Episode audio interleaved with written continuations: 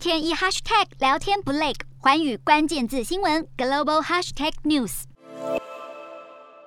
在俄国入侵乌克兰后，芬兰十五号宣布放弃数十年来的中立，加入北约。而以中立国著称的瑞士，也面临数十年来最大考验。传出瑞士国防部正撰写安全选项报告，虽然不太可能建议瑞士跟进加入北约，但国内有关与北约加深关系的声浪不断高涨，而瑞士军方也支持和北约合作，以强化国防。另外，瑞典总理宣布十六号前往国会寻求支持加入北约，一改过去数十年立场，为瑞典之后迅速申请入盟、放弃军事不结盟政策铺路。瑞典和芬兰寻求加入北约，成员国之一的土耳其却表态不支持，要求两国提出安全保障，并解除对土耳其的出口禁令。而有专家指出，土耳其两千零九年也曾反对北约秘书长人事案，但经过数个月协商后改变立场。因此，这次土耳其同样需要时间缓解疑虑。如果美国出面调解，相信能尽快化解分歧。而美国方面也明确表态支持。国务卿布林肯表示，